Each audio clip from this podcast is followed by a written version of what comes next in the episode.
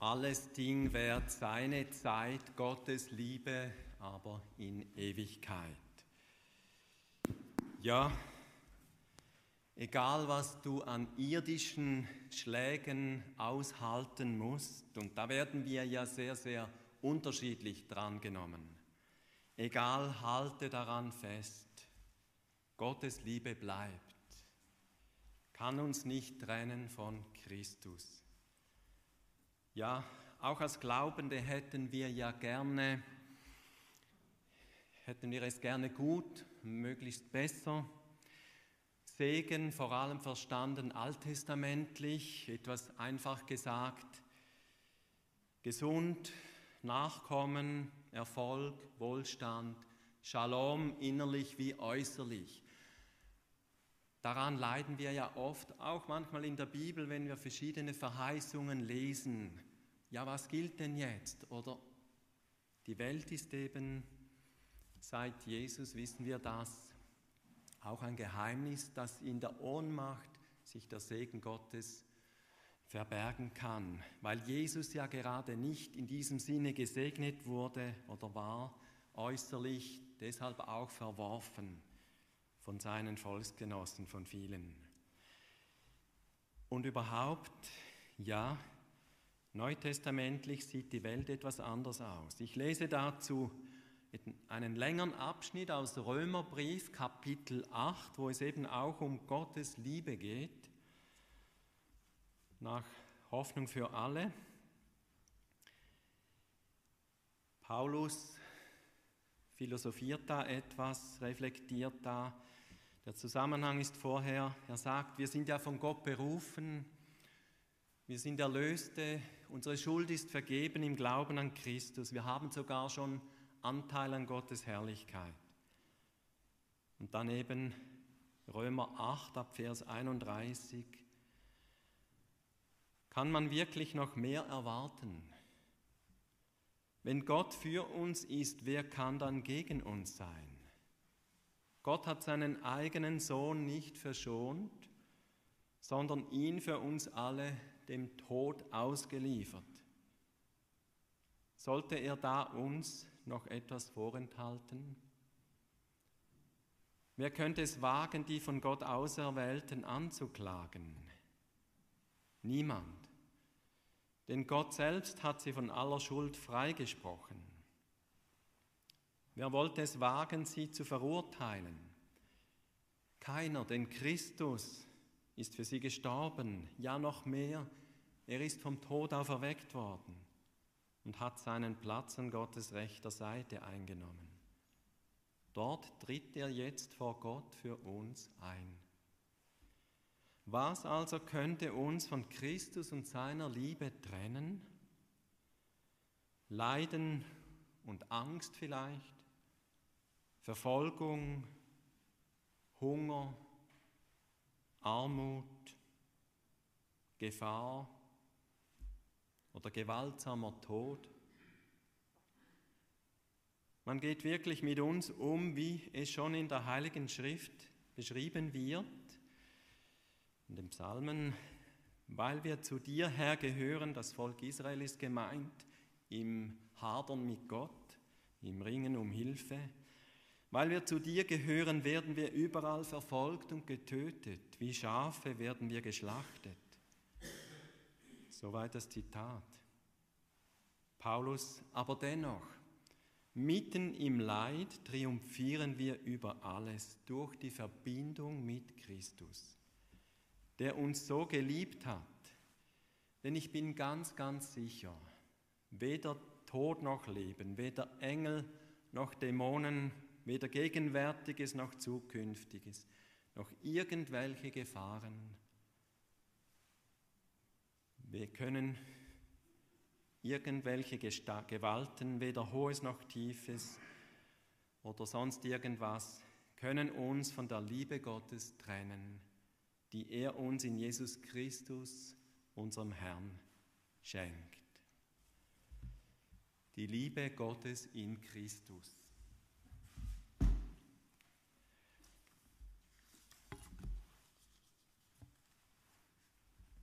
Bin überzeugt, je länger, je mehr Jede Zeit hat ihre Herausforderungen. Auch die christliche Gemeinde, je nach Weltgegend, seit 2000 Jahren. Seit der Mitte der Zeiten, seit Jesus Christus. Zeitlos aktuell, egal wie die Wirren der Zeit in der Welt, in der Gesellschaft oder in unserem Leben persönlich aussehen mögen. Am Beispiel von Paul Gerhard, dem Liederdichter dieses Liedes,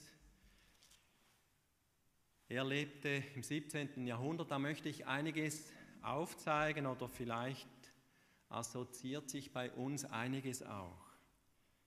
Es gibt ja Muster, die sich wiederholen, aber ermutigend finde ich, Menschen vor uns haben am Glauben festgehalten unter viel, viel schwierigeren Umständen. Das ist ermutigend. Es soll uns leiten auch in unseren persönlichen Fragen und Herausforderungen. Denn letztlich geht es ja um das, was uns Halt gibt im Leben. Und Prinzipien auch, bei Paul Gerhard waren es auch Gewissensfragen.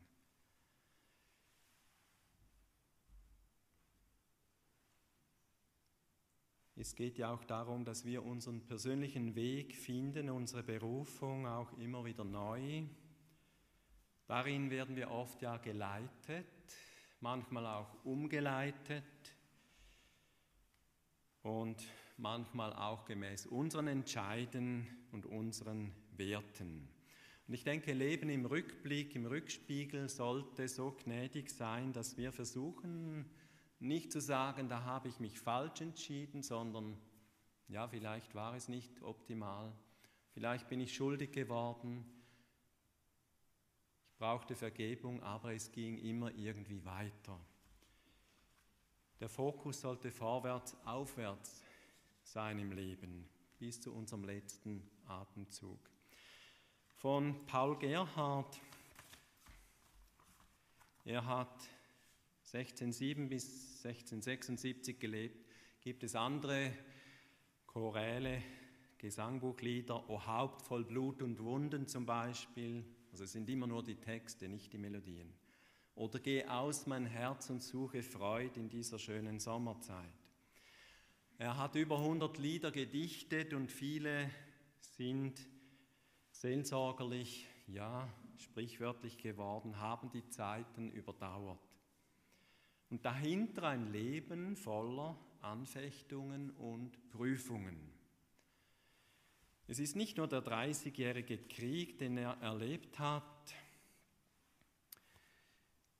Er wurde in der Nähe von Wittenberg als Sohn eines Bürgermeisters und Ackerbauers und Gastwirtes geboren. Sein Vater starb schon, als Paul zwölfjährig war. Zwei Jahre später starb seine Mutter, also mit 14 vollweise. Er konnte dann als begabter Junger die Fürstenschule besuchen, so mit Stipendien und hat Theologie studiert. Dann weiß man längere Zeit nichts mehr über ihn. Er wurde dann so etwa mit 45 Probst, ein eine Art Pfarrer mit größerer Verantwortung bei Berlin. Erst mit 48 heiratete er seine Frau Anna Maria. Seine Frau und die meisten seiner Kinder starben aber vor ihm, außer ein Sohn hat ihn überlebt. Die meisten seiner Lieder entstanden in seiner späteren Lebensphase Dazu später dann noch etwas mehr. Was ich lange auch nicht wusste, er hat auch innerlich gelitten an den Zuständen der Kirche oder auch um, wegen Glaubensrichtungen. Vielleicht kommen uns da eigene Erfahrungen, Erinnerungen mit Geschwistern, wo sich die Wege getrennt haben, aus theologischen Gründen, Strömungen, Trends, was auch immer. So mit 50 Jahren kam damals Paul Gerhard nach Berlin an die Kirche St. Nikolai. Es waren Zeiten mit schweren Lehrstreitigkeiten zwischen den evangelischen Lutheranern und den reformiert kalvinistischen Evangelischen, also eher schweizerisch geprägt. Das war damals sehr unterschiedlich in diesen Fürstentümern. Worum ging es? Einfach gesagt, so ein Kurfürst Friedrich, der wollte mehr Toleranz, war etwas moderner eingestellt, reformiert, kalvinistisch, ist etwas weniger traditionell. Für uns sind ja die Lutheraner schon fast katholisch. Einfach gesagt, im übertragenen Sinn, Zeiten von großen Veränderungen, dann auch mangelndes Feingefühl mit den Traditionen zum Beispiel oder mit religiösen Gefühlen von anderen. Es ist ja oft, also ich sage mal, die theologischen Unterschiede sind ja manchmal auch etwas vorgeschoben. Vieles hat ja auch mit unserer Persönlichkeit zu tun, wie stark wir an Wahrheiten festhalten ohne Gnade. Ich denke, das ist heute ja auch so, was uns als Kirche herausfordert, so Stichworte ohne auszuführen. Umgang mit Corona zum Beispiel oder Ehe für alle oder Gender oder Klima oder Krieg und Frieden. Damals waren es die Unterschiede reformiert, Lutheraner zum Beispiel ja Abendmahlsverständnis, aber auch Taufverständnis.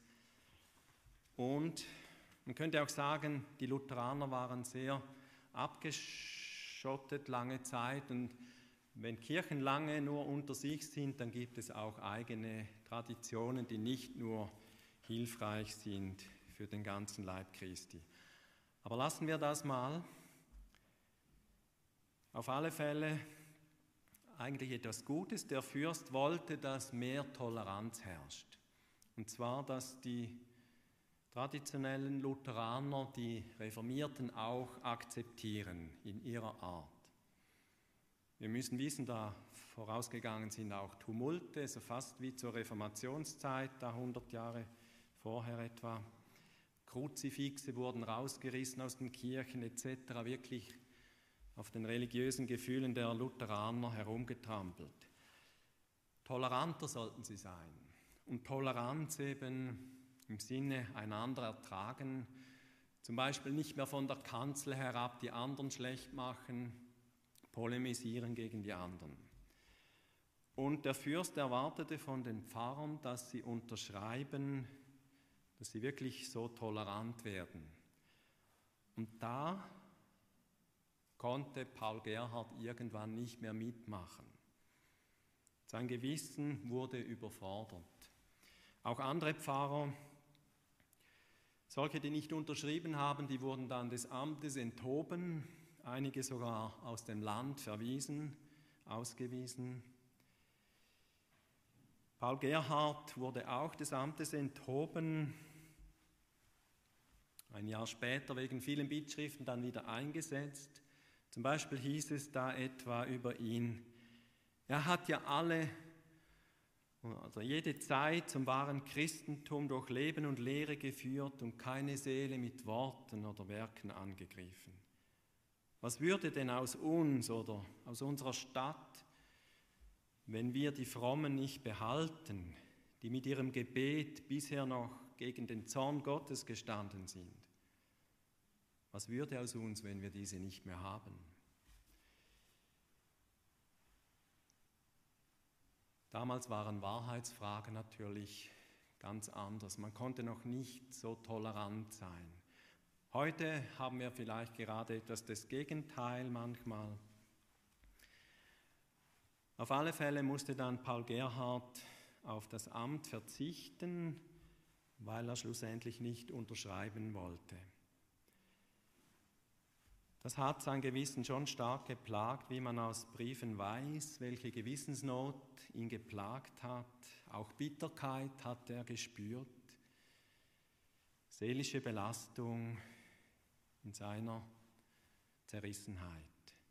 Wir könnten sagen, er war ein sturer Hardliner, aber manchmal bewegen solche Leute langfristig eben doch etwas. Was können wir daraus lehren, lernen? Nach Krisen und Niederlagen geht es immer irgendwie weiter. Das ist immer so. Es geht weiter, wir müssen die Welt nicht retten, Gott findet seine Wege, oft auch ohne uns, mit der Welt, mit der Kirche, mit uns selber. Damals Umstände und Entscheidungen von Paul Gerhard haben aber letztlich dazu geführt, dass er seiner Berufung als Liederdichter wieder stärker nachgehen konnte. Und das hat letztlich sogar ihn überdauert. Damals war ja auch noch verständlich, der Fürst wollte die Evangelischen zusammenbringen mehr gegen die Katholiken. Und die Ironie der Geschichte ist heute so weit, dass sogar im katholischen Gesangbuch auch Lieder von Paul Gerhard abgedruckt sind. Also Gott braucht unsere Eigenheiten, auch unsere Schwächen oft für sein Reich. Ja, zum Schluss vergessen wir nicht, unser biblisch-theologisches Wissen und unsere Erkenntnis ist und bleibt auch Stückwerk, wie die Bibel sagt. Es braucht auch immer wieder Weisheit, unsere persönlichen Grenzen zu erkennen. Egal, in welchen Diskussionen wir drin sind, auch theologisch, liberal, evangelikal, charismatisch, was auch immer. Trotzdem, wir müssen unsere Mitte festhalten, glaube ich, Christus gestern, heute und in Ewigkeit heißt es, glaube ich, immer noch da. Gottfried Locher, der ehemalige Präsident des Kirchenbundes, hat ja nach Machtkämpfen und auch persönlichen Schwierigkeiten, was er dazu beigetragen hat, ist er ja zurückgetreten, wurde ausgegrenzt, ist jetzt sogar aus der Kirche ausgetreten, sehr radikal. Und er übt eine Fundamentalkritik und damit meint er vor allem auch die großen Schweizer Landeskirchen Bern und Zürich. Er sagt, statt die reformierte Gnade, statt Christus und Bekenntnis geht es oft nur noch um Klima, Gender und Migration in der Landeskirche. Das ist zu wenig. Nun, in allem stehen wir, sollen wir durchhalten in unseren, ja, wo, dort, wo wir hingestellt sind, ertragen, je nach unseren Verhältnissen, ertragen, tolerieren, das heißt ja nicht einverstanden sein, sondern aushalten im ursprünglichen Wortsinn. Aushalten des anderen, in der Kirche, in der Beziehung, wo auch immer. Wenn der Winter ausgeschneit, tritt der schöne Sommer ein. Das wäre dann nachher ganz am Schluss noch die Strophe. Und da geht es darum, es kommen auch wieder bessere Zeiten. Und Gottes Liebe die vergeht nicht. Alles Ding währt seine Zeit, Gottes Liebe in Ewigkeit. Amen.